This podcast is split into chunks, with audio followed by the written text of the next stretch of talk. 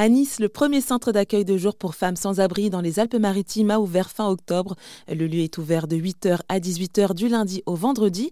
Oasis en fait est né de la collaboration entre l'association Solidarité 06 et le Secours populaire du département. Et pour en parler justement, j'accueille par téléphone Jean Stelitano, secrétaire national du Secours populaire. Bonjour Jean. Bonjour. Merci d'avoir accepté cette invitation. Alors comment est-ce qu'il est né euh, ce centre d'accueil de jour dédié aux femmes sans abri?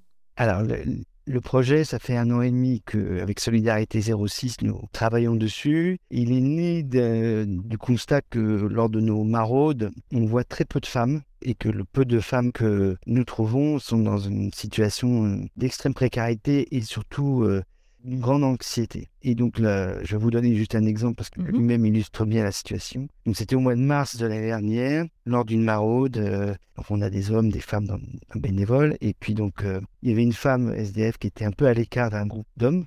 Donc on a une Tania qui est Solidarité 06, c'est allé la voir en lui disant euh, est-ce que est-ce que vous voulez de l'aide? Est-ce que et puis en, en s'approchant d'elle, elle s'aperçoit que elle était entièrement souillée, elle avait son pantalon souillé d'urine. Et donc elle lui dit, bah, j'ai des affaires, j'ai des pantalons dans le camion, accompagnez-moi, on va vous changer et tout, que vous ayez des, affaires propres et tout.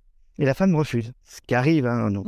Tania s'éloigne, on s'occupe des hommes. Quelques minutes après, elle retourne la voir. Elle me dit, t'es sûr, j'ai un jean et tout. Enfin, on essaie de... Et la femme lui répond assez sèchement, elle dit, non, non, euh, je préfère rester comme ça, c'est le seul moyen de les tenir éloignés de moi. Voilà. Donc, quand on a ce type de, comportement qui, en termes de dignité, là, on est en dessous de zéro. Hein. Euh, là, je pense que cette femme a tout, tout abandonné et, euh, pour pouvoir se, être en mode survie. Mais se protéger. Euh, voilà, et se protéger. On s'est dit, non mais attends, quand on met en place des, mécanismes de protection qui nous ramènent à des situations indignes, on ne peut pas laisser. Donc, on a travaillé sur ce sujet des femmes à la rue. On, s'est rendu compte qu'il y en avait à peu près 25%, qu'on ne les voyait pas. Pourquoi? Parce qu'elles se rendent invisibles. Elles sortent d'un centre d'hébergement, parce qu'en France, on a la chance quand même d'avoir des centres d'hébergement. Pas toujours très dignes, pas toujours très agréables, mais toujours ils sont là. Elles rentrent dans le centre d'hébergement à 18h, et à 8h du matin, on leur dit au revoir, on se revoit ce soir. Et là commence pour ces femmes. Euh, une errance un peu Oui, une errance. Voilà, où est-ce que je vais? Donc je vais me poser. Elles ne peuvent pas faire comme nous, se poser dans une terrasse d'un café, commander un café et rester une heure. C'est juste pas possible pour elles. Donc elles vont se mettre sur un bus, parce qu'en plus, faut-il encore qu'il fasse pas froid ni qu'il pleuve. Hein. Elles vont se poser sur un bus, mais elles vont pas y rester longtemps, parce qu'elles vont se faire repérer. Parce qu'il y a des hommes qui eux-mêmes sont à la rue, ou eux-mêmes sont en déshérence, et qui vont repérer cette femme qui, qui bouge pas. Parce que physiquement, ça se voit pas, c'est pas écrit dessus. Puis les vêtements, elles font attention.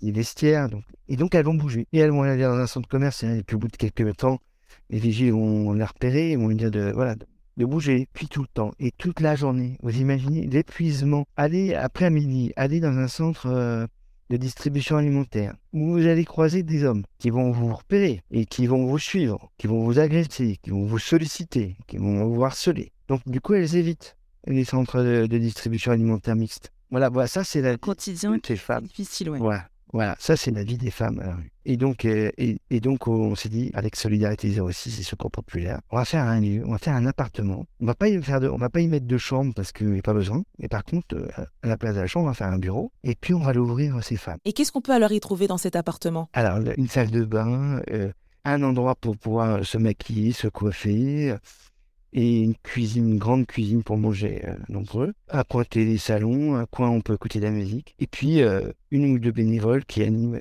Voilà. Et c'est grand? Oui, il fait 70 mètres carrés. Mais comme il n'y a pas de chambre, c'est vraiment 70 mètres carrés de pièces à vivre. Et l'idée, c'est pas d'en faire un. On veut pas euh, accueillir non plus 30 ou 40 femmes. Parce que du coup, le lien qu'on ne sont plus les mêmes quand il y a trop de monde. Nous, l'idée, c'est d'avoir 15-20 femmes maximum qui passent dans la journée. Et l'idée, c'est de reproduire l'oasis dans la ville, d'en avoir plusieurs. Parce que c'est cette dimension humaine qui va permettre euh, de créer du lien, de, redonner de l'espoir. Donc on a ouvert ce centre euh, d'accueil euh, fin, fin octobre. Et les premiers constats, c'est, vous savez, c'est juste quelque chose que, auquel vos auditeurs et vous-même et nous, on se pose pas, c'est qu'est-ce qu'on fait demain? On sait tous ce qu'on va faire demain. Et bien là, ces femmes, enfin, elles savent que, bah tiens, aujourd'hui on est mercredi, tu fais quoi demain? Ah bah demain je vais à l'Oasis. Et, donc, ça, c'est une perspective, c'est tout comme vous êtes, euh, le midi arrive, on se prépare le repas, on va faire ses courses. Il y a des femmes qui nous ont dit, mais ça fait des années que j'ai pas franchi un magasin pour acheter, pour faire des achats. Donc ils sont accompagnés avec les bénévoles, ils choisissent, ils font le plat, ils font le menu. Et puis un jour c'est le couscous, un jour euh, c'est euh, comment s'appelle euh, des pâtes, un jour c'est voilà. Et ben justement, Jean, vous parlez des animations.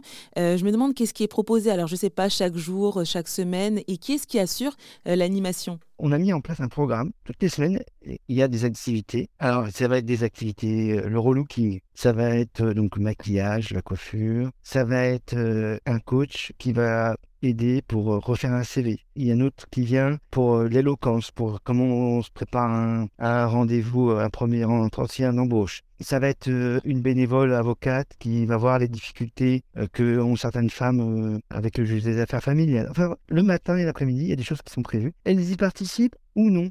Il n'y a rien d'obligatoire. C'est là, à leur disposition. Là, par exemple, elles sont en train de préparer des bougies pour Noël.